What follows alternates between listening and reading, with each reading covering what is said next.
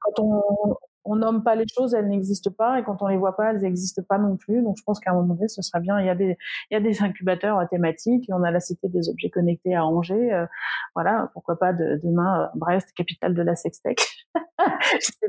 J'aime bien, euh, j'aime bien, j'aime bien cette idée. Et derrière aussi, l'idée, c'est d'aller un jour. Le Graal pour moi, ce serait d'avoir un fond en tout cas à minima un réseau euh, d'investisseurs, parce qu'aujourd'hui les gens qui me contactent et qui cherchent à investir, ce sont notamment des fonds américains. le droit au plaisir inscrit dans la loi, le, droit au plaisir des personnes âgées dans la dernière loi sur le, vieillissement de, de 2016, c'est écrit euh, noir sur blanc, sauf que entre ce qui est écrit, ce qui est dit, ce qui est, ce qui est souhaitable et ce qui se fait réellement, il y a encore un gap. Ouais, c'est pour ça qu'on a encore beaucoup, beaucoup, beaucoup de choses à faire.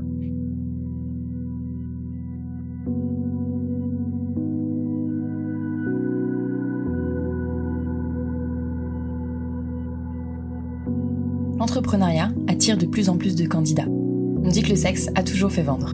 Pourtant, rares sont les entrepreneuses et entrepreneurs à oser franchir le pas du milieu de la sexualité. Il y a plein de choses à faire pourtant. Éducation, nouveaux pornos, applications, contraception, sex toys et autres accessoires. Il y a même un mot dédié pour les startups mêlant technologie et sexualité, la sextech. Vous pouvez trouver beaucoup de podcasts très intéressants sur l'entrepreneuriat, beaucoup de podcasts sur la sexualité sous toutes ses formes mais qu'en est-il des deux ensemble? Les entrepreneuses et entrepreneurs dans la sexualité et le plaisir existent pourtant, mais ils peinent parfois encore à se faire voir et entendre. Il y a encore sûrement plein de place à prendre dans ce milieu, alors qu'attendez-vous si cela vous intéresse? Parce que peu importe vos peurs, il faut oser, comme souvent, et là peut-être plus. Mais l'entrepreneur ou l'entrepreneuse qui crée et vend des sextoys, qui réalise tous vos fantasmes, vous éduque sur votre corps ou monte un club libertin, rencontre en fait des problèmes souvent similaires à celui ou celle qui crée la dernière application à la mode, un jeu vidéo ou encore un restaurant. On verra quand même les quelques différences qu'il peut avoir. Le marché de la sexualité et des plaisirs est vaste, il touche tout le monde de plein de manières différentes, et c'est pour ça que c'est un marché très intéressant. Avec le podcast de Talk, je vous propose de vous inspirer des entrepreneuses et des entrepreneurs qui ont osé.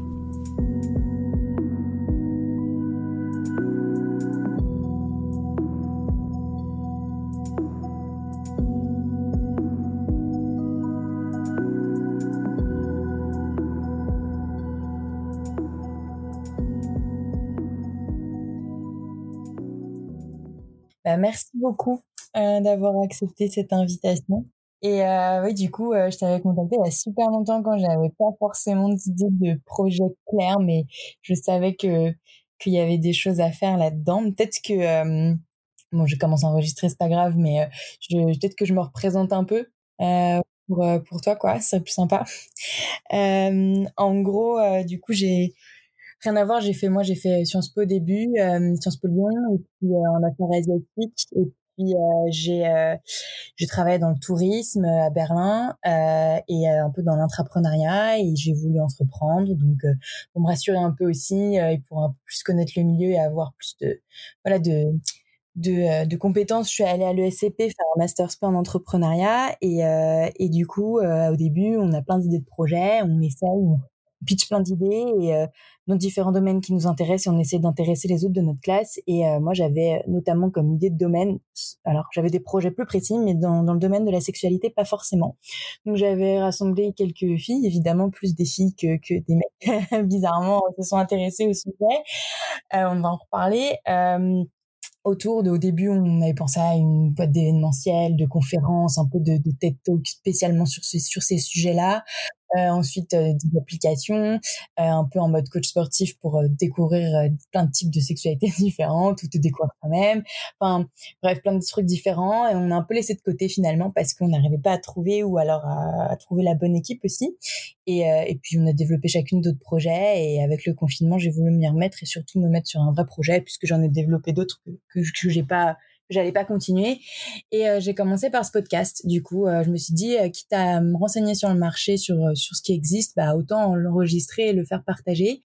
Parce que je me suis rendu compte qu'aussi dans ce milieu très florissant des podcasts, il y avait pas beaucoup de choses. Enfin, il y avait beaucoup de choses sur la sexualité, beaucoup de choses sur l'entrepreneuriat surtout, mais pas forcément les deux ensemble. Alors qu'il y y a quand même des entrepreneurs dans ce milieu-là, dont dont toi. Et voilà, donc j'ai commencé par ça, et là finalement je me je me lance un peu, mais euh, enfin, j'ai lancé une boutique aussi, un concept store dédié au plaisir, qui vend pas que des sextoys, mais bien sûr qui en vend principalement.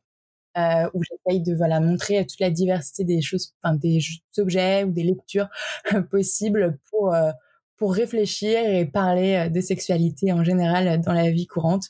Donc ça passe par les sextoys, des affiches, des bouquins, plein de choses. Et mais je continue ce podcast parce que bah ça, maintenant ça m'aide encore plus. Donc voilà. Euh, merci beaucoup. Et, euh, et, du coup, bah maintenant, ça, ça a encore plus de sens de t'interroger euh, parce que, euh, euh, du coup, pour te présenter rapidement, tu me diras si je me trompe euh, et puis on reviendra dessus. D'abord, tu étais du coup communicante, attachée de presse dans différentes entreprises, puis puis tu as été du coup entrepreneur pendant quatre ans en fondant e-sensory et b-sensory, dont on va beaucoup parler que je te laisserai représenter. Donc, vraiment, tu as été un peu une pionnière française dans la dans, dans la sextech euh, et euh, malheureusement ça n'a pas marché. Donc on, on, va voir pourquoi. Et euh, mais tu as quand même fondé juste après du coup euh, Sextech for Good euh, en en faisant un enjeu politique euh, qui m'intéresse aussi, j'avoue, particulièrement, euh, parce que ben, ma, quand même ma formation de Sciences Po euh, revient souvent dans ma tête. et, et voilà, donc je ne sais pas si on va avoir le temps de mmh. vraiment aborder en profondeur tous ces sujets, mais, mais voilà. on pourra en reparler aussi. Donc je te laisse peut-être juste voilà te présenter rapidement sur te représenter sur voilà pourquoi déjà pourquoi, euh, comment t'es passé de voilà peut-être une fonction plus salariée euh, à, euh, à vouloir entreprendre et notamment entreprendre dans les objets connectés et dans les sextoys connectés. En fait, au bout de 15 ans dans une dans une carrière de, de DIRCOM assez classique, j'étais plus très bien dans, dans, dans, la boîte dans laquelle je, je travaillais parce que j'avais pas assez de, de, liberté, que j'avais fait un peu le tour de tout ce que je pouvais euh, mettre en place. Et puis j'ai fait un bilan de compétences qui, qui m'a dit qu'effectivement, a priori, je m'étais pas trompée de, de domaine d'activité, mais quand en, revanche, la structure était sans doute pas adaptée à, à mon caractère et qu'il fallait sans doute que je choisisse des structures euh, plus plus petites. Et puis là, on était en 2008 et euh, j'ai eu la, la, la, chance de pouvoir intégrer une première euh, start-up qui était un monde que je connaissais pas du tout, évidemment, parce que moi, j'avais toujours travaillé plutôt dans les caisses régionales d'assurance maladie ou dans une école d'ingénieurs, des choses plus institutionnelles. Et c'est vrai que ça m'a beaucoup plu de travailler dans des petites équipes où on fait plein de choses, où tout le monde rame dans, dans le même sens pour porter un, un projet un projet commun. Donc cette première startup c'est dans le la vidéo à la demande. Et puis bon bah, tout tout euh, le produit est sorti tout tout s'est écroulé. C'était la, la la crise 2008 donc euh, bon voilà. Euh, et puis ça m'a quand même permis euh, de me dire que c'était là que je, je, voulais être. En même temps l'iPhone arrivait sur le marché. Donc tout de suite j'ai senti qu'il y avait un grand terrain de jeu sur ce qu'on pouvait faire dans le domaine du, du, marketing mobile de la communication. Ça c'était pas ma fibre de, de communicante et là, j'ai eu l'opportunité de m'associer à une entrepreneur qui venait de lancer une start-up euh, qui s'appelait BookBeo. Et euh, l'idée, c'était de développer des applications mobiles de, réalité euh, augmentée. Donc, j'ai travaillé avec elle pendant plusieurs années, donc en gros de, de 2009 à, à, 2014. Et puis, bah, ça m'a forcément renforcé mon, goût de l'entrepreneuriat, de l'innovation, et, et, voilà. Et à l'époque, je travaillais avec beaucoup d'éditeurs sur comment intégrer de la, des contenus euh, vivants dans du, dans du papier avec différentes technologies comme les QR codes, la reconnaissance euh, d'image. Et c'était, ça me plaisait bien parce que j'ai toujours été passionnée de, de lecture. Et puis, bah, il arrive un moment où tu as, as une idée et puis tu as envie de, aussi de prendre tes, tes, ton envol. Donc, j'ai créé ma propre startup en, voilà, en 2014. C'était un peu une suite logique avec cette idée de développer le, le concept de lecture numérique sensorielle donc euh, l'idée c'était de comment on peut euh, adjoindre des sensations à des contenus qui sont dématérialisés, que ce soit des, des e-books, des vidéos, de, de la musique parce que j'avais remarqué que les gens me disaient oh, je, lis, je lirai jamais en numérique parce que je veux pas perdre le contact avec le, le papier, euh, l'odeur, les, les, jolies couvertures, ce que je peux comprendre parce que je, suis une amatrice de, de, vrais livres. Mais je trouvais ça un petit peu dommage de se dire que quand un contenu est, est, un objet, donc quand il a une matérialité, il a encore plus de valeur. Mais en fait, quand il est dématérialisé, finalement, le contenu, c'est comme s'il perdait de sa valeur et qu'il était plus que pratique parce qu'il pèse pas lourd dans une tablette, par exemple. Et donc, je voulais travailler sur cette idée de comment on redonne finalement une matérialité à des contenus dématérialisés pour euh, leur redonner en fait la même la même valeur. Et puis bah ça c'était le concept de, de e-sensory donc de l'entreprise donc pour travailler euh, vraiment sur bah du cinéma dynamique, sur de la lecture audiosensorielle pour les personnes aveugles. il y avait plein d'idées. Il fallait choisir une première ligne de business et euh, assez naturellement on est arrivé sur l'érotisme et on a lancé donc la première marque qui était Bisensory et qui était la première application de lecture de, contenu érotique synchronisé en fait avec un sextoy qui s'appelait le, Little Bird avec un concept assez simple, lisez, vibrer. Donc voilà, l'idée c'était on avait une application, le, les textes étaient floutés et au moment où on lisait les, on défloutait les passages, le sextoy se, se, mettait en route. Alors évidemment, on avait aussi intégré tous les jeux à deux et à distance, les sextos vibrants. Euh, mais voilà, ça s'adressait vraiment aux, aux, femmes, a priori celles qui n'avaient pas encore eu l'expérience de, de toy, mais qui se mettaient à la littérature érotique pour leur dire voilà, si vous voulez aller un peu plus loin dans le jeu, euh, essayez le, le, Little Bird. Oui, puisqu'en plus c'était un peu euh, l'époque où où le, la littérature érotique avec le boom de euh, Fifty Shades of Grey commençait à connu et, et euh, comment dire euh, euh accepté en France. Donc c'était censé, il y avait un potentiel quoi. Il y avait un, un, oui un vrai potentiel effectivement. On était dans cette période où on commençait à décomplexer par rapport à ce type de, de lecture et aussi de manière très pragmatique dans le domaine de l'innovation. C'est toujours dans le domaine du, du sexe, de l'érotisme que les premiers business modèle existe. C'est vrai pour le Minitel avec le Minitel Rose, euh, c'est vrai pour euh, mais mais pour tout. Enfin, je veux dire pour l'internet euh, et pour les applications, pour enfin c'est une constante et en général on sait que quand une une technologie, une nouvelle technologie fonctionne dans ce domaine-là, en général, c'est un bon marqueur pour dire qu'elle va être adoptée après par le, le, le, grand public. Donc, je pensais que de toute façon, pour les objets connectés, il en serait de même. C'est-à-dire que c'est sans doute là, sur ce marché-là, qu'il allait avoir les premiers objets qui allaient se vendre, en tout cas en termes d'adoption. Euh, c'est vrai qu'on parle beaucoup plus facilement d'une montre connectée euh, pour euh, mesurer ses performances euh, sportives, mais voilà, dans, dans la réalité, je pense que les plus gros volumes se, continuent de se faire sur sur sur les toys dans l'industrie du sexe. Mmh ok, d'accord.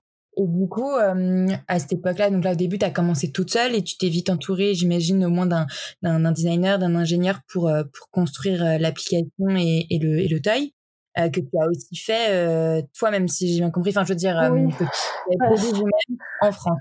Ça a été notre, ça a été notre erreur finalement, mais bon, il faut se replacer dans le contexte de 2014 où des toys connectés, il y en a pas sur le marché, ou en fait, ou un ou deux, mais qui, une fois qu'ils sont insérés dans le corps, ne fonctionnent pas.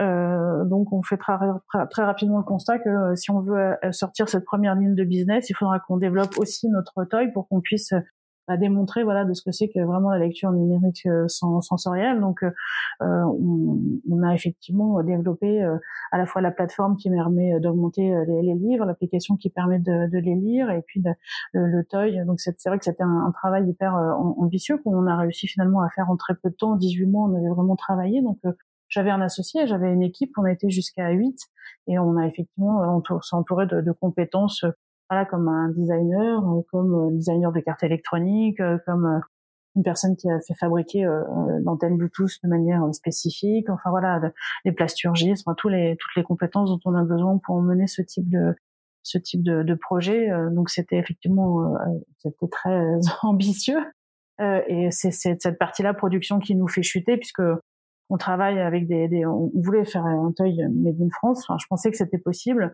Et euh, voilà, au final, euh, on a été planté parce que quatre fois, on nous a livré des toys qui n'étaient pas euh, de qualité satisfaisante pour être vendus.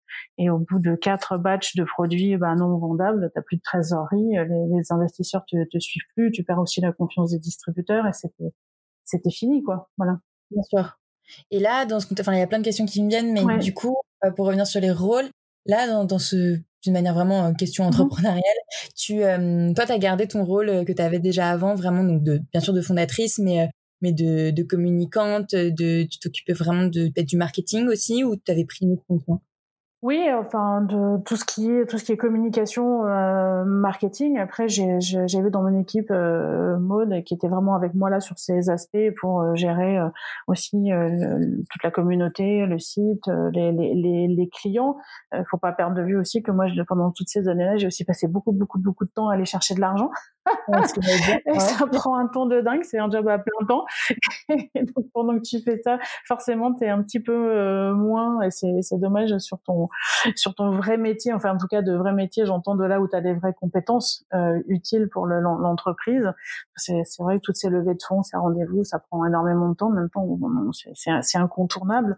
Mais oui, c'est vrai qu'une grosse partie de mon temps a été euh, a été là-dessus. J'ai fait aussi voilà beaucoup de beaucoup de pitch, beaucoup de beaucoup de conférences parce que parce qu'on avait besoin de, de prouver aussi l'attraction d'une autre d'une autre manière, qu'on avait besoin aussi d'expliquer beaucoup de choses, qu'on commençait déjà à faire de la pédagogie sur la sextech pour expliquer que ça n'avait rien à voir avec le le, le, porno et que fallait qu'on arrête de nous dire que c'est pas politiquement correct ou que voilà ce genre de que c'est pas éthique parce qu'on l'a beaucoup entendu euh, mais c'est vrai que sinon j'avais plutôt gardé mes, mes fonctions euh, de, de communicant, de marketing digital, euh, sachant que j'avais un associé, un homme qui lui était ingénieur de formation spécialisé en traitement du signal et qui lui gérait vraiment tous les tous les aspects techniques. D'accord. Et, euh, et, justement, en termes de communication, donc on, on, verra auprès des investisseurs après, où là c'était compliqué aussi, mais en termes de hum, communication auprès des, bah, des, des, potentiels utilisateurs et acheteurs de, de l'appli et, et, du euh, vous communiquez comment? Parce que ça devait être encore plus censuré à l'époque que ça l'est encore maintenant. Euh, enfin, comment vous vous adressiez à, vos clients? Bah, c'est pour ça qu'on. Alors nous, on a eu de la chance parce que on, a eu, on a gagné beaucoup de prix, euh, donc euh, notamment un, CES Innovation Award. Donc c'est vrai que on a eu énormément d'articles dans la presse. Voilà, donc euh, même si c'était compliqué, mais le fait qu'on n'était pas sur quelque chose qui était choquant, on était sur de la littérature érotique connectée. Le Little Bird, c'était un toy qui était vraiment très design, tout doux, il y avait absolument rien de choquant. Moi, j'ai jamais été, euh, voilà, j'ai enfin, toujours parlé très calmement, très librement, mais sans choquer, euh, voilà, de la sexualité, du plaisir féminin et, et l'histoire qu'on racontait, donc elle était suffisamment douce et grand public pour avoir euh, des articles. Et puis bon, on était aussi la première start-up française de la de la sextech à l'époque quand on, on s'est lancé. D'ailleurs, le mot, le mot n'existait même pas. En fait, on définissait pas le, secteur de la sextech. Donc en fait, on a eu cette chance-là d'être très euh, d'être très médiatisé. C'est aussi pour ça que j'ai passé beaucoup de temps à faire des concours parce que c'était un moyen d'avoir de la, visibilité, de la notoriété. Après, l'utilisation des réseaux sociaux, mais effectivement pas de publicité puisque ça c'était interdit. On s'est évidemment fait refuser toutes nos campagnes et, fermer euh, nos comptes. On s'est même fait régulièrement euh, et supprimer nos, nos, nos, applis euh, des stores, notamment notamment Google. Donc euh, voilà, c'est vrai que c'est pas c'est pas simple, mais il faut effectivement miser beaucoup sur bah, sur la sur la communauté. On avait fait aussi une campagne de crowdfunding au démarrage on n'a pas atteint l'objectif, mais euh, le fait de communiquer, de faire cette campagne-là, a quand même servi aussi en termes de, de notoriété. Donc voilà, c'est vrai que c'est quand même plus de l'ordre du système D que, de vraiment parce que même des agences de marketing pour faire des emailing, des choses comme ça, des fois, on, finalement, on, refusait de travailler avec nous parce que on trouvait qu'on pouvait pas figurer parmi la liste de leurs clients, par exemple. Voilà, c'était vraiment pas recommandable de travailler avec une startup comme nous. D'accord. Et, et du coup, tu disais, pour revenir plus précisément sur le sur ton erreur qui a été de développer euh, finalement euh, plusieurs produits euh, en même temps, d'un côté l'application et le côté objet connecté et aussi le produit en lui-même, le produit en France, alors que tu aurais peut-être pu voilà le déléguer ou le faire à l'étranger. est-ce que maintenant tu penses que, enfin je m'avance un peu dans mes questions, mais tu penses maintenant que c'est possible de développer un, un, ou un peu plus possible, faisable, développer un sextoy français made in France? Parce que je sais, j'en ai une en tête et je crois qu'elle t'a contacté qui voilà qui le qui, qui, veut le faire. Il y en a plusieurs qui, qui essayent de, de, de, ramener ça aussi en France. Non. Euh, non. non. non, non, et non. ouais. euh, alors, moi, je, je, je dis pas mon, mon erreur. En fait, j'avais besoin de développer toute la chaîne. Donc, mon erreur, en fait, c'est juste de m'être dit, on va faire le toy ici. C'est-à-dire que j'aurais clairement dû me dire, la fabrication, ce sera en Chine et de travailler euh, différemment et de faire vraiment la partie prod de l'objet en Chine en ayant quelqu'un sur place euh, qui puissent vraiment euh, surveiller, en tout cas de le faire avec des usines qui savent le faire et qui en font euh, toute la journée.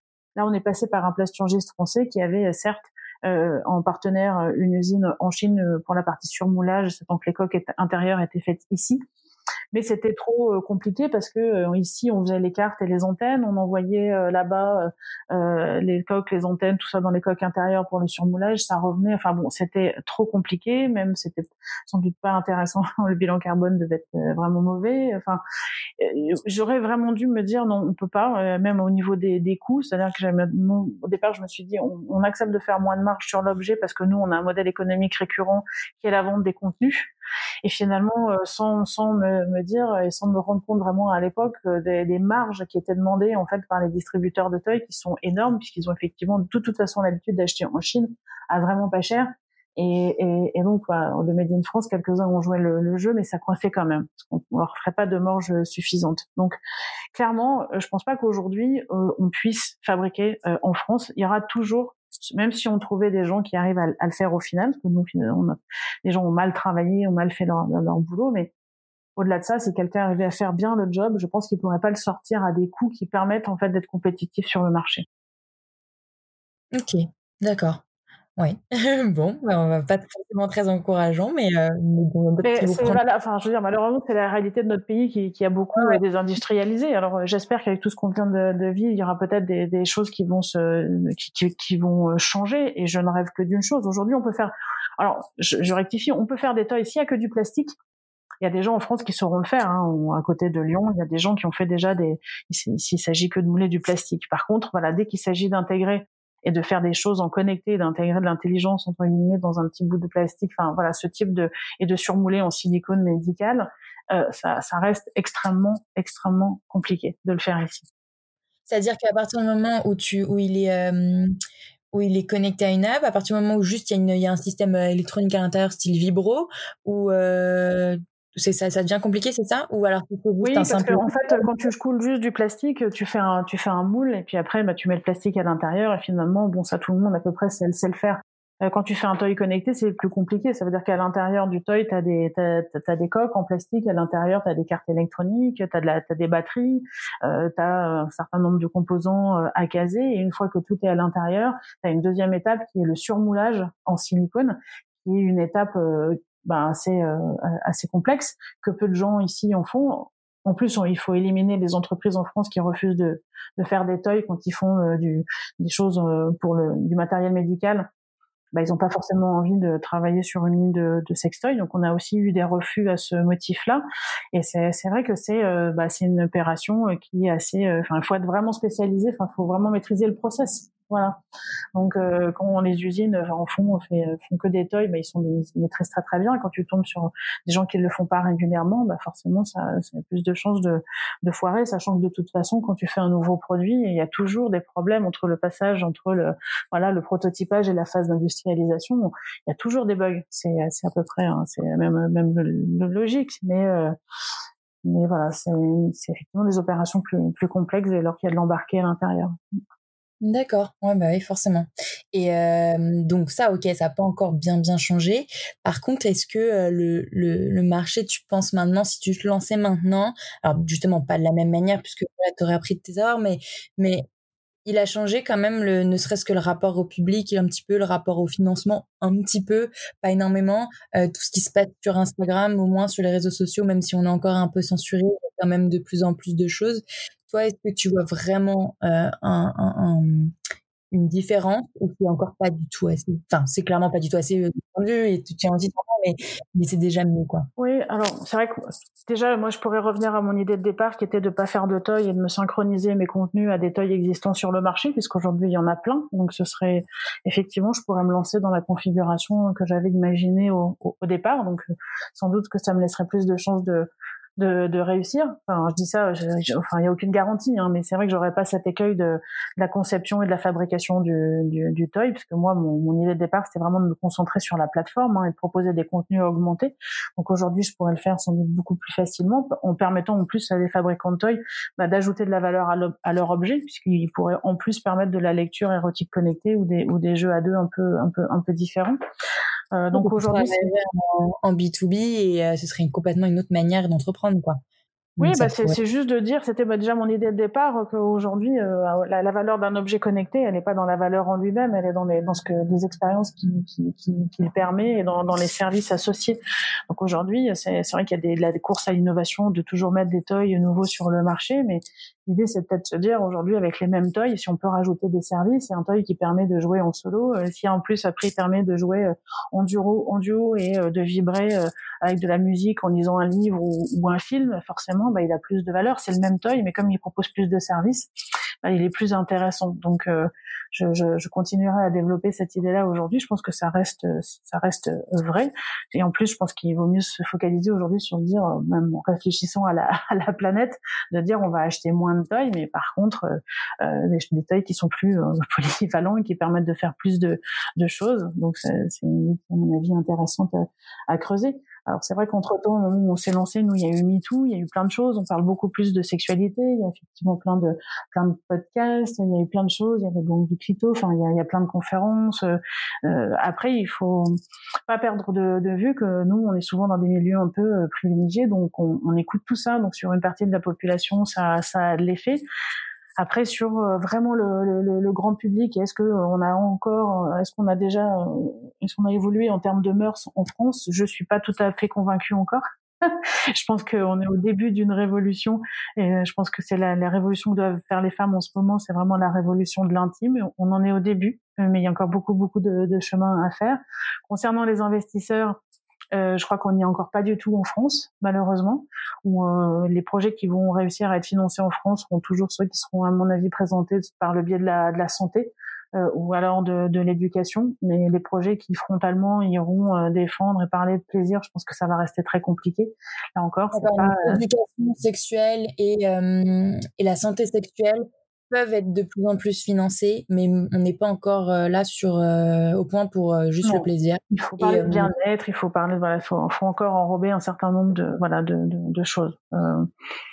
Maintenant, euh, c'est, euh, c'est, euh, je pense, voilà, on, avance, mais je pense que ça reste très très compliqué. Moi, j'ai eu de la chance, j'ai quand même réussi à, être, à financé, à trouver des investisseurs et à lever les fonds, mais parce que le projet était beaucoup plus global et que j'ai pu aller chercher, par exemple, des fonds de la région ou de la BPI sur la partie plateforme et pas sur la partie objet et, et, érotisme. C'est comme ça que moi j'ai pu lever plus de 500 000 euros et, et avoir des financements publics. Si je n'avais eu que la partie toy et lecture érotique, j'aurais absolument pas pu lever d'argent comme ça. C'est une évidence. Voilà. Et euh, je pense pas qu'aujourd'hui j'y arriverai beaucoup mieux euh, ici. Tu as des conseils euh, bah, Justement, là, tu me dis que tu pas forcément mieux, mais tu pas une idée quand même de qui tu pourrais contacter maintenant ou pour ceux qui se lancent dans ce milieu-là, vraiment, en plus sur la partie prod. Est-ce qu'on contacte plus des financeurs publics? Parce que je sais que, il me semble, tu avais été financé par la région Bretagne et, et un peu par la aussi. Mais justement, du tout, sur, pas du tout sur la partie, euh, pas, pas du tout sur la partie toy et érotisme et plénière féminin, vraiment sur la partie euh, e-sensory qui était euh, l'iTunes des objets connectés, qui était quelque chose de beaucoup plus générique où on leur disait, après, oui, on commence par la ligne de business de l'érotisme, mais derrière, on veut faire de la lecture audio-sensorielle pour les personnes aveugles. Et donc là, on, on devenait, euh, on devenait finançable. Mais si j'avais dit, en fait, on fait une plateforme uniquement pour faire des contenus érotiques connectés, jamais personne ne m'aurait suivi, en fait.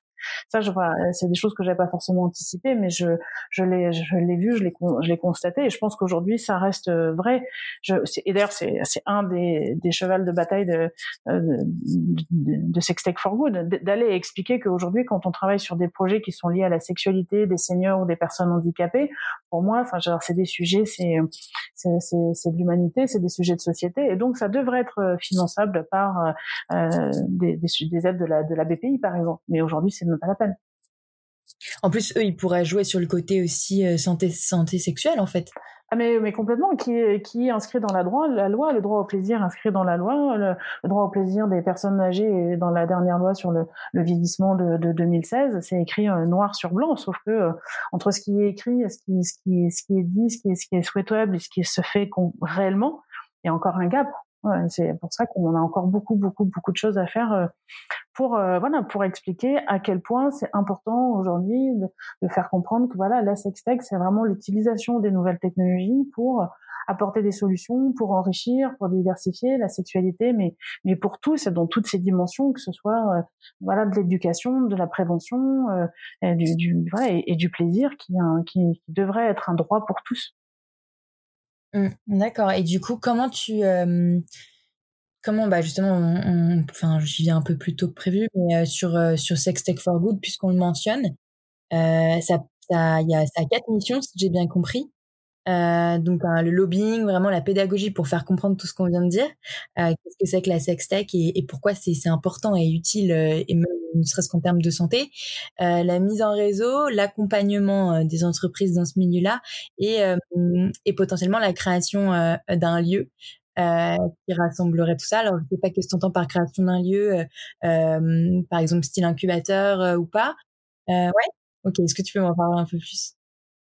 C'est vrai que je pense que pour euh, pour à un moment donné euh, être reconnu comme un vrai secteur d'activité, il faudra une vraie visibilité. Et je pense qu'à un moment donné, un lieu sera important pour pouvoir euh, euh montrer vraiment et mettre en, lumière des projets et des, et des entrepreneurs et pour pouvoir avancer un peu plus voilà, de, de, manière aussi structurée et fédérer un peu plus l'écosystème. Aujourd'hui, ça reste compliqué pour des entrepreneurs qui ont vraiment des projets dans la sextech, parfois même d'être hébergés euh, dans un incubateur ou euh, euh, parce que pareil, on, ça, ça fait pas forcément plaisir ou bien, ou il y a certains qui n'assument pas. Donc J'espère que ça va être de moins en moins vrai, mais bon, j'ai encore des cas de gens qui ont du mal à trouver des endroits où, où se poser en fait. Voilà, donc euh, je pense que bah, quand on, on nomme pas les choses, elles n'existent pas, et quand on les voit pas, elles n'existent pas non plus. Donc je pense qu'à un moment donné, ce serait bien. Il y a des, il y a des incubateurs thématiques. On a la cité des objets connectés à Angers. Euh, voilà, pourquoi pas de, demain euh, Brest, capitale de la sextech.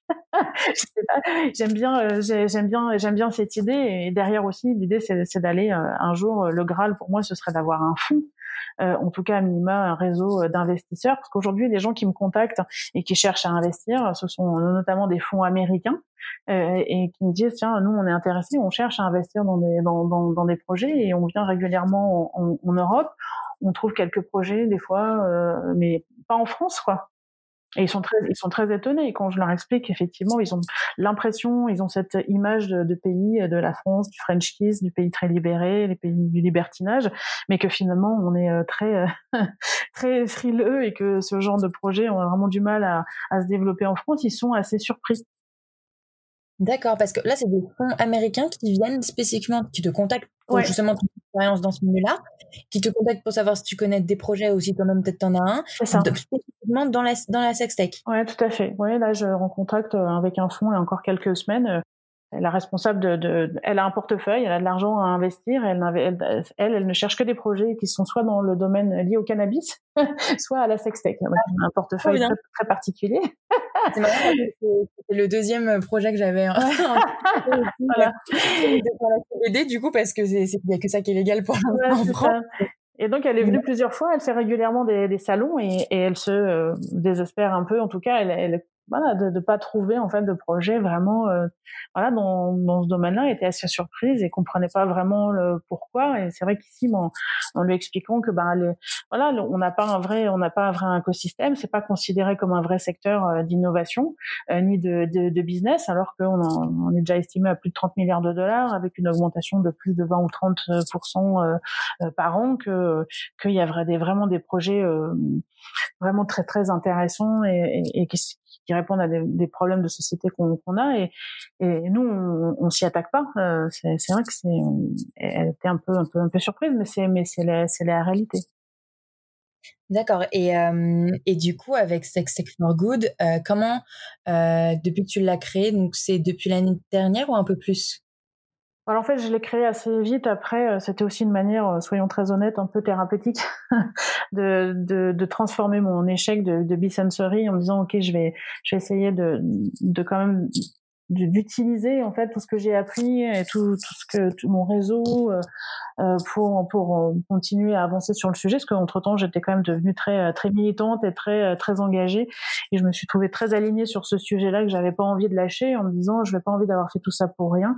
Donc je voudrais valoriser tout ce que j'ai tout ce que j'ai appris et mon réseau. Et si ça peut servir à d'autres pour ne pas faire les mêmes erreurs pour aller plus vite et, et, et pour pour réussir voilà j'aimais bien cette idée là après, il m'a fallu quand même euh, deux ans euh, sur les deux dernières années euh, j'ai pas été forcément très très active parce que bah il fallait que je retrouve un job, il fallait que voilà je remette un peu d'ordre aussi dans, dans ma vie parce que c'est voilà c'est des, des contre-coups, c'est un peu compliqué euh, à gérer.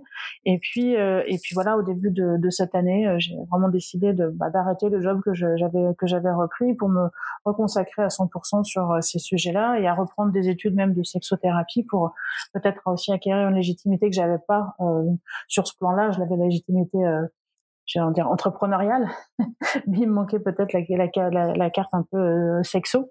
Et pour continuer, voilà, à travailler sur ces projets, et euh, j'espère euh, à faire un petit coup d'accélération sur Sextech for Good. Est-ce que c'est un mouvement, est-ce que c'est une agence Mais en fait, l'idée c'est vraiment ça, c'est de continuer à militer et de faire en sorte qu'on puisse en France développer plus de plus de projets, et en tout cas donner de la visibilité aux porteurs de, de projets, susciter des vocations. Et j'espère effectivement un jour peut-être qu'il y ait un, un lieu et, et, et un fonds et parallèlement, on va continuer à vraiment parler aussi de tous ces aspects de, sexualité positive et de montrer à quel point, en fait, c'est des sujets qui nous concernent parce que beaucoup de gens font le, l'autruche ou alors ne voient le côté très superficiel du, du mais quand on, gratte un petit peu et qu'on leur montre en, quoi c'est important de, de s'intéresser à ces sujets-là, ils changent un petit peu d'avis, c'est ça qui est intéressant. Et de toute l'idée aussi, la démarche qu'il peut y avoir euh, derrière ça et pourquoi un simple objet, on a peur de l'acheter alors que, enfin, tu faisais la comparaison, c'est marrant parce que, enfin, dans d'autres, euh, dans une interview et, et je la fais souvent aussi, c'est que, je vois pourquoi on mettrait 100 balles dans une paire de chaussures et pourquoi on pourrait pas la mettre dans un sextoy?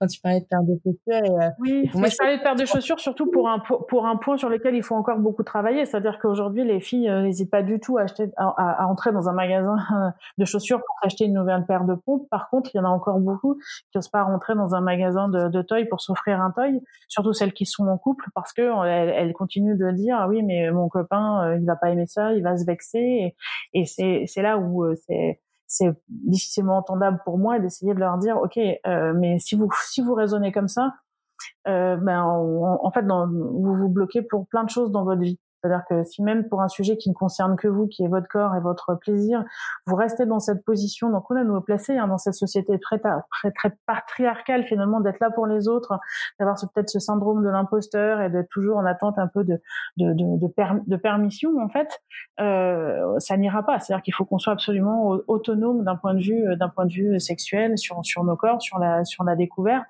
Ça, ça fait partie des choses que je, développe aussi sur le sex empowerment, vraiment de faire prendre conscience aux, femmes que si elles décident pas si elles ont envie d'un toy d'y aller, de faire et de faire leurs propres expériences. Demain, quand elles seront en entreprise, elles iront sûrement pas euh, revendiquer une, promotion ou postuler à un poste parce qu'elles seront toujours en train de se dire oui mais le mec en face il est légitime, c'est peut-être pas pour moi, peut-être que ceci, peut-être que cela. Donc c'est vraiment pour moi quelque chose qui qui est important à, développer. Mmh. D'accord. Et du coup, euh, concrètement, comment tu vas développer tout ça là, puisque tu viens à peine de, te lancer complètement à fond dedans. Euh, comment ça va mettre en place? Parce qu'en plus, tu doubles avec un rôle d'attaché parlementaire. Est-ce que tu peux aussi en parler dans ce rôle-là ou pas? Alors ça, j'ai arrêté aussi au début d'année. Donc je suis plus depuis le mois de, le, mois de, de, février. Euh, le, la partie Sexpowerment, ça va passer, je pense, par beaucoup de conférences, beaucoup de beaucoup de beaucoup de, de formations aussi, euh, j'espère. Je suis en train d'écrire aussi un bouquin sur la sextech pour montrer en fait en quoi la, la, technologie peut être aussi vraiment une aide dans cette révolution de l'intime qu'on est en train d'opérer et qu'on doit, à mon avis, euh, opérer. Parce que je pense que par exemple le sextoy peut être un très bon euh, moyen d'aller euh, sur un sujet, par exemple la masturbation qu'on n'ose pas forcément. Ça peut être un très bon objet de, transition ou un très bon prétexte pour pour oser. Puis il y a plein de choses qui ont été créées de, depuis, même des, des, sites comme Climax ou des choses comme ça. Enfin, il y a plein de choses qui qui arrivent. Dire voilà, allez-y, emparez-vous de emparez tout ça. La sextech, euh, c'est un, un milieu où euh, la plupart des entreprises sont euh, l'idée ou fondées par, par des femmes. Donc ça y est, on a compris que voilà, il fallait pas qu'on attende que des hommes fassent des produits qui, nous correspondent. Le mieux, c'était qu'on les fasse nous-mêmes et qu'on on imagine les produits dont on a besoin et les services. Mais pour que tout ça fonctionne et que demain on ait moins de tabous et qu'on puisse ouvrir la, la sextech, ça veut dire qu'il faut aussi euh, globalement qu'il y ait un changement de mentalité dans la société. Et ça passe aussi par les femmes qui souvent sont aussi leurs propres ennemis. Et il faut qu'elles s'emparent de ce sujet-là vraiment et qu'elles le revendiquent, qu'elles revendiquent ce droit au plaisir, qu'elles revendiquent ce droit euh, à la masturbation, qu'elles revendiquent ce droit à parler euh, librement de, de sexualité.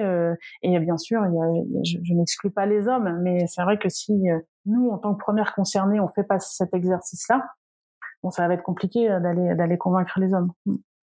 Bah, est-ce que justement il n'y a pas aussi un sujet sur sur les hommes de leur rappeler que que bah, là j'en parlais autour de moi j'ai parce que j'essaie de voilà sélectionner des, des sextoys aussi masculins alors que ce soit des masturbateurs ou des ou des stimulateurs prostatiques là je peux pas les essayer moi-même donc donc je voulais je demandais à des copains s'ils en avaient déjà essayé et, et bon j'ai eu quelques réponses et donc je m'appuyais vraiment sur sur des, des retours concrets de, de, de, de connaissances, mais et puis aussi de d'influenceurs spécialisés dans ce domaine-là. Mais mais pour ceux qu'on n'avait pas essayé, enfin pour la plupart en fait de mon entourage, c'était euh, ah, mais ouais mais j'ose pas euh, ou alors il y, a, y avait un peu quand même aussi pour eux aussi une certaine gêne à aller acheter ce qu'on peut appeler souvent rapidement et vulgairement ou pas une chatte de poche quoi et et, et du coup ouais enfin eux aussi ils ont l'air de pas être à l'aise avec le sujet ils sont pas à l'aise avec le le, fait de parler de, de, de, se masturber, de, de, de, parler de sexualité en général, mais pas forcément de parler d'intimité euh, et, de, et de, de, plaisir et de différentes manières de, de, jouir finalement. Euh, donc est-ce que euh, on, on peut pas appuyer sur les deux, enfin la pédagogie sur les deux en même temps. Enfin pour moi ça me semble assez euh, nécessaire de faire les deux en même temps, non? Je sais pas. Ça m'est pas arrivé souvent, là, ça, en fait, ça bug vraiment comme ça. Euh, bon, désolé, du coup, je disais, je sais pas jusqu'à où tu m'as entendu. Si, euh, euh Sur que tu disais que tu avais demandé des, des, à des amis d'utiliser, de, de, tester des, des toys. Et j'en ouais, et, euh, et je demandais du coup si, euh, enfin, je me suis rendu compte en fait que, que voilà, il y en avait, il y avait pas mal de, de, de garçons quoi, de d'hommes qui qui avaient du mal avec l'idée d'aussi acheter un sextoy pour eux.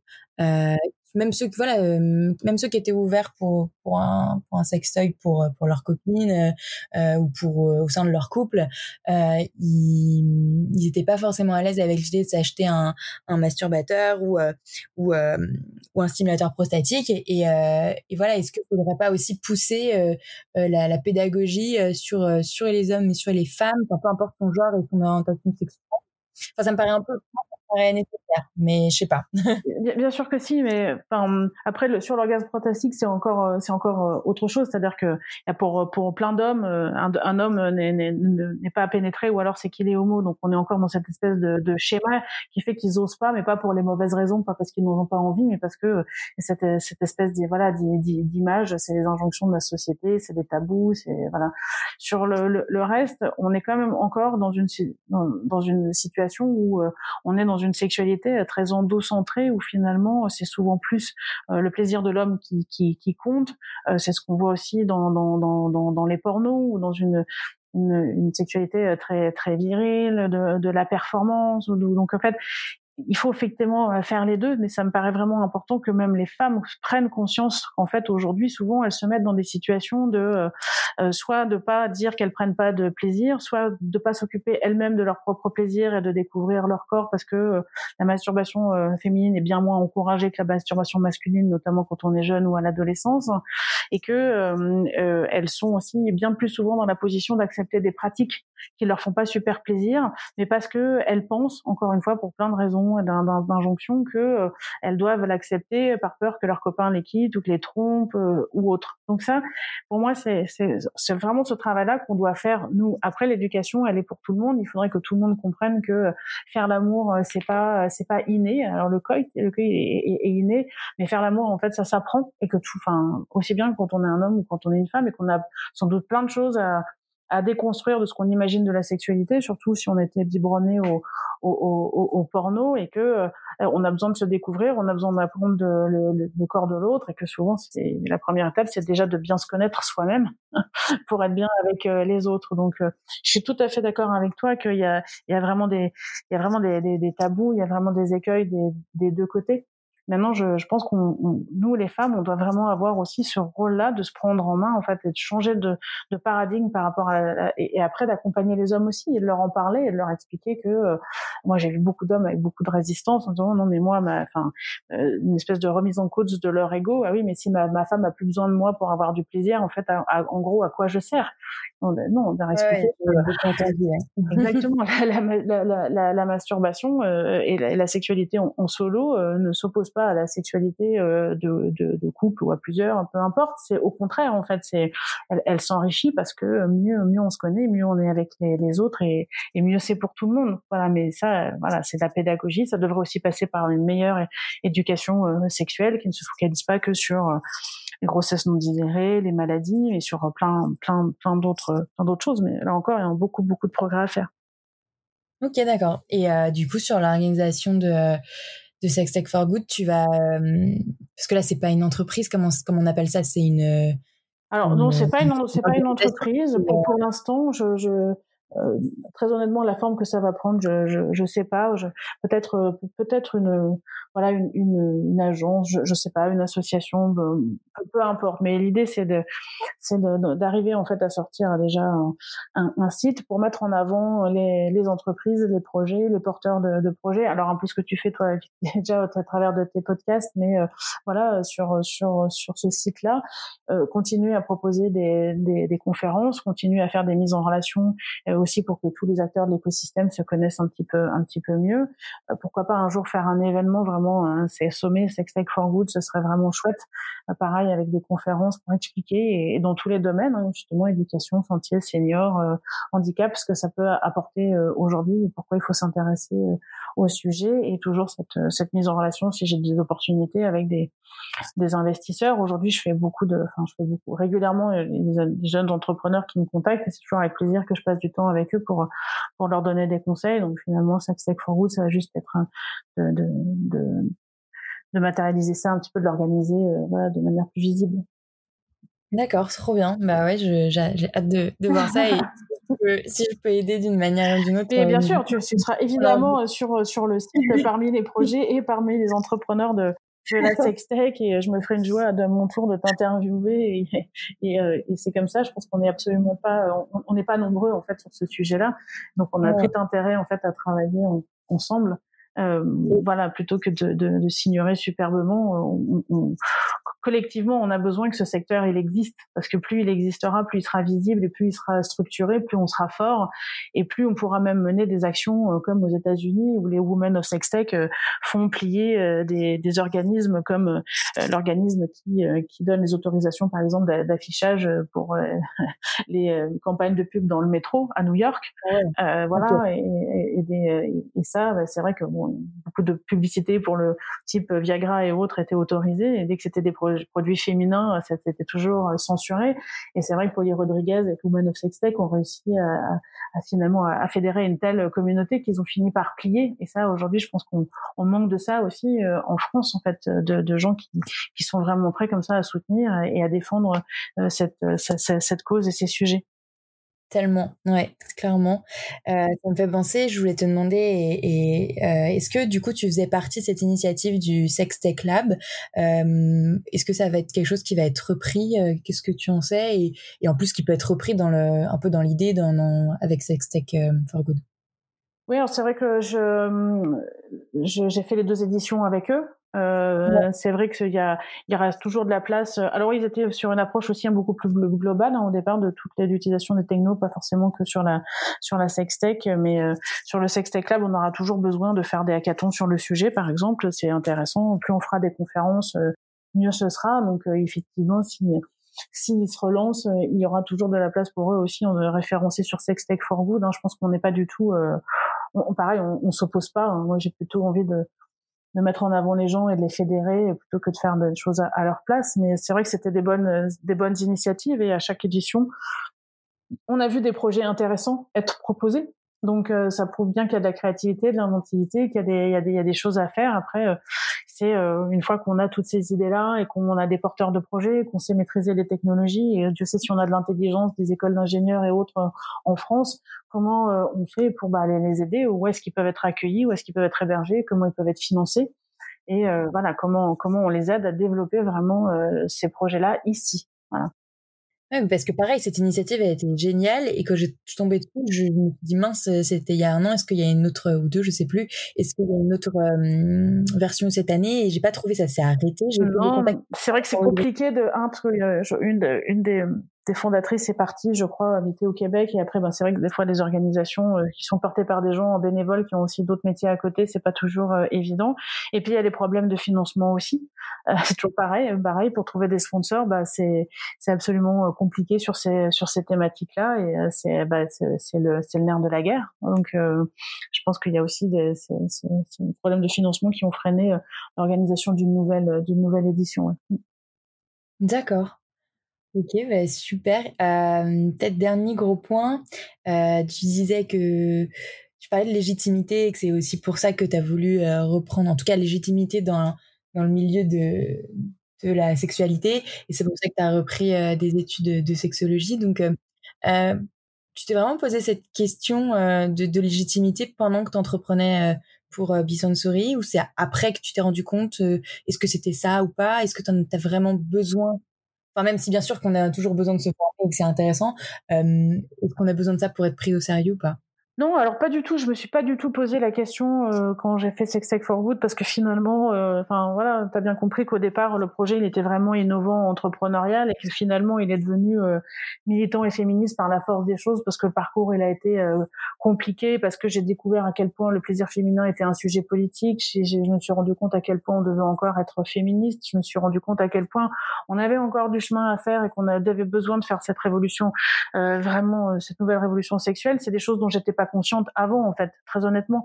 Euh, c'est même pas des questions auxquelles franchement j'avais j'avais réfléchi. Donc euh, je me suis pas posé la, la question. Euh, j'y suis allée. Aujourd'hui avec le, le recul c'est vraiment une un besoin de me dire aujourd'hui si je dois vraiment accompagner des femmes sur le côté plus sexpowerment euh, et, et délivrer des, des, messages qui concernent plus voilà l'intime et comment comment on fonctionne, quels sont les leviers, euh, voilà qu'est-ce que c'est vraiment le qu'est-ce que c'est vraiment le désir, qu'est-ce que c'est le plaisir, enfin un certain nombre de, de, de notions. Voilà, moi j'avais besoin euh, d'apprendre plus et d'être sur euh, de revenir en fait un peu sur les, les, fondamentaux et vraiment de les acquérir je pense de manière plus euh, académique on va dire. Voilà parce que forcément sur toutes ces années là j'ai beaucoup beaucoup beaucoup lu euh, et j'ai aussi beaucoup beaucoup appris de la parole des femmes parce qu'on a fait énormément de réunions a énormément de, de rencontres et en plus dès que tu travailles un peu dans ce sujet là les gens viennent tout de suite vers toi pour te raconter des choses pour te demander des conseils donc on est déjà dans cette position là mais j'avais besoin moi de me nourrir en me disant, euh, voilà, aujourd'hui, comme je veux vraiment délivrer des contenus de, de qualité et des réflexions, bah, je vais prendre du temps. On a eu du temps là ces derniers, ces derniers mois euh, pour euh, voilà pour euh, pour apprendre et voilà peut-être aller aussi plus loin, en développer des choses sur la sexualité positive qui sont très liées parce que bon la sextech on est vraiment très très lié euh, aux aspects techno qui moi me, me, me passionnent. Mais au-delà de ça, pour faire tout ce travail et d'être décomplexé sur la sexualité, c'est vrai que ça passe aussi par ben, plus d'ouverture d'esprit, d'être de faire la paix avec son corps, enfin plein de choses qui sont dans, dans les thématiques sexualité positive, qui sont aussi des choses qu'on étudie euh, en sexothérapie et qui, qui me semblaient importantes d'acquérir. Et du coup, tu suis quelle formation? Parce qu'évidemment, c'est quelque chose qui m'intéresse aussi pour toujours euh, plus étudier. Oui, alors euh, pour l'instant, je, je, suis une école en, en ligne, une école française de, de psychanalyse. C'est vraiment en ligne, c'est ça, me, ça me permet d'avoir un canevas de cours et surtout bah, de tu vois de, de, de, lire aussi les choses dans un certain ordre et donc d'avoir un plan aussi de travail euh, euh, personnel. Et c'est vraiment des cours de sexothérapie parce que la sexologie bah, moi je suis pas j'ai pas de formation de, de médecin ni d'infirmière. Donc il y a certains plein, plein de cours qui ne sont pas qui n'étaient pas accessibles. Voilà. Donc je suis vraiment dans une, une année où je reprends vraiment les, les fondamentaux de la, de la sexualité de la construction de la sexualité voilà du, du désir de l'homme, du désir de la femme, euh, voilà, et tout ce qui générer des pertes de désir, enfin voilà, toutes ces, ces choses-là qui me permettent aussi moi, de réfléchir sur moi et puis euh, d'avoir peut-être aussi un œil un peu différent sur sur les, les projets dont on, on, parle et qui, qui me servent moi à, à imaginer la, la suite, bah, justement sur ces formations, sur les événements, sur des apéros sexos, euh, sur toutes ces choses dont on a besoin parce qu'il manque clairement de lieux pour parler de sexualité de manière calme et, et décomplexée et constructive et positive. Ouais, non mais clairement, mais trop bien que oui, tu j'avais pas pensé du tout à ce biais de, de vraiment sexothérapie et, et, et vraiment euh, formation en psycho. Euh, moi, je, savais, du coup, je savais que la, la, la, sexologie, je pouvais pas y avoir accès sans formation, voilà, médicale euh, minima euh, ou pharmaceutique. Et, euh, et, du coup, j'avais plus pensé tout ce qui était études de genre qui arrivent un peu en France et qui ont souvent une partie sexualité mais ouais, du coup, je regarderai aussi ce côté-là parce que bon, pas enfin, j'y pensais pas pour tout de suite puisque je me disais que ça ferait beaucoup, mais peut-être plus pour, l'année prochaine. Et j'avais parlé notamment avec Alix Moujard qui a des, qui était éducatrice spécialisée et qui a développé un, un jeu de société d'éducation sexuelle, enfin vraiment un outil pédagogique. Elle, elle a repris des études à, à l'école des hautes études en sciences sociales, mais vraiment dans, en études de genre. Donc j'avais cette idée-là, mais ouais, je pensais pas encore au côté euh, sexothérapie et ouais, ça peut être un bon axe. Euh, puis même, ne serait-ce que pour soi, pour euh, pour, bah, pour mieux savoir, mieux, mieux connaître le sujet qu'on a envie de de de développer, de répondre. ok, bah trop bien. petite petite question pour conclure, même si j'en aurais plein d'autres pour pas plus longtemps. Du coup, tu as parlé beaucoup de... Enfin, tu as parlé, non, tu viens de mentionner euh, des, des, lectures et dans quel ordre, voilà. Donc, est-ce que tu as des conseils de lecture? Parce que j'ai entendu euh, dans un de... Je crois que c'est dans le TEDx où tu disais que tu avais... Forcément, si tu arrivé dans, à, développer euh, e-sensory, c'est parce qu'à l'origine, euh, euh, tu étais aussi une grande lectrice.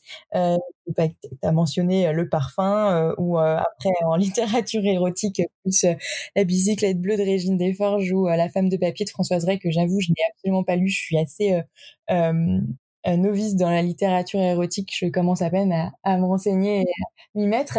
Est-ce que tu as des conseils de lecture voilà dans ce milieu-là, mais aussi euh, voilà, en sexothérapie ou dans l'entrepreneuriat, qui t'aident, euh, qui t'inspirent euh, pour pour ceux et celles qui voudraient entreprendre dans ce milieu-là ou même entreprendre en général. Ah, c'est vrai que c'est une bonne idée. On pourrait faire un bouquin comment entreprendre dans la sextech. Ouais, non, mais des choses. un article de juste une lecture. Euh, voilà. Je pense qu'il y, y, a des choses à faire. Alors, en, littérature érotique, il y a le classique euh, Venus Erotica d'Anaïs Nin hein, qui reste une référence euh, aussi parce que euh, parce que Anaïs Nin a été la, première au départ. Elle a, écrit pour pour d'autres et la première à revendiquer que les femmes aussi devaient écrire pour les femmes de la littérature érotique. Voilà, j'aime bien le, le personnage, la, vie de cette femme-là aussi très très libre. Donc pour le personnage, je dirais ça. Après, il y a, je viens de lire un, un, un, bouquin qui est très intéressant, qui est Femme désirée, femme désirante, voilà, qui je pense amène pas mal de, de réflexions pour bien comprendre euh, le, le, le, schéma dans quelle sexualité on peut rester bloqué euh, parfois et à quel point il faut dépasser ça pour être euh, vraiment une personne à part entière, pour pouvoir accueillir l'autre vraiment dans toute sa, sa dimension et, et, accéder au plaisir. Donc ça, c'est vraiment une, je pense une, une, une, très bonne, une très bonne lecture. après il y a plein de, il y a tellement de, voilà, il y a, il y a tous les ouvrages de, et, et, les chroniques de Maya Mazurette aussi, forcément, qui restent, euh, qui restent une, une, une référence. Euh, et voilà, les, j'ai été moi très marquée aussi, et, j'ai la chance de la rencontrer. Elle, sera, elle est la marraine d'ailleurs de Sex Tech for Good aussi, qui est Camille Emmanuel, qui a écrit aussi ce bouquin justement qui s'appelle Le Sex Empowerment. Je pense que c'est une première à avoir vraiment utilisé ce ce terme-là et, euh, et, euh, qui est intéressant toujours à lire et, à suivre. Enfin voilà, il y en a, il y en a plein, plein, plein. Il y a un livre qui est sorti il y a longtemps, Jouir, je n'aurais plus le, le, nom, mais enfin, il y a beaucoup de choses qui sortent, euh, qui sortent voilà en, en, ce moment qui sont, qui sont intéressantes. Ok, bon bah ça fait déjà une petite liste, super. Et puis voilà, de manière très pratique, hein, il y a tout le, le, le, livre de June Plat là sur la cartographie du, du, du plaisir, qui est le, le, compte de Jouissance Club, et euh, voilà, qui, que j'aurai la, la, que la chance de, de, coacher et qui fera un TEDx à Rennes en septembre si tout va bien. Qui sera, bah, sera intéressant. On pourra, j'essaierai de, de, communiquer aussi sur mon petit réseau euh, de tout ça. Et euh, trop bien. Bah écoute, enfin euh, pour moi c'est tout pour pour le podcast entre guillemets, mais mais ouais j'aimerais bien continuer à échanger avec toi. Moi je je je me lance à mon petit niveau à voir qu'est-ce que je vais en faire. Mais c'est vrai que j'avais aussi cette idée de, de lieu un jour, mais évidemment pour se lancer, euh, euh, moi j'imaginais un peu un tiers lieu euh, en mode autant mmh concept store que conférence que même café quoi. et, non mais c'était bien, c'était bien ça l'idée moi effectivement aussi d'accueillir et, puis de faire des ateliers, de faire des conférences, d'accueillir des associations, du planning familial, des choses, enfin vraiment d'être une vision très large de la sexualité. Et, euh, mais c'est juste que voilà, pour se lancer, il faut les moyens. Et puis de toute façon, j'ai commencé vraiment euh, sous Covid, donc euh, non. Et euh, tout de suite, mais mais voilà, l'idée de politiser un peu la chose. Là, je me suis rendu compte, enfin, je le savais déjà en, en, commençant ce sujet-là que que j'allais avoir mon, mes idées politiques et mes mmh mon parfois politique qui allait revenir et, et en, découvrir un peu plus aussi plein de d'idées de, courants féministes. Et et clairement ouais j'ai hâte de suivre ce que ce que tu vas pouvoir faire avec avec Sex Tech for Good. Et si vraiment je sais pas je peux aider en mode de petites mains sur des trucs oui, et, inversement, hein, si à un moment donné tu veux faire grandir ton entreprise, si tu cherches des voilà des gens pour pour, pour travailler avec toi ou autre, euh, voilà, je n'hésite pas. Je pense qu'il faut qu'on qu'on s'aide et voir comment on peut trouver des meilleures synergies en fait. Mm.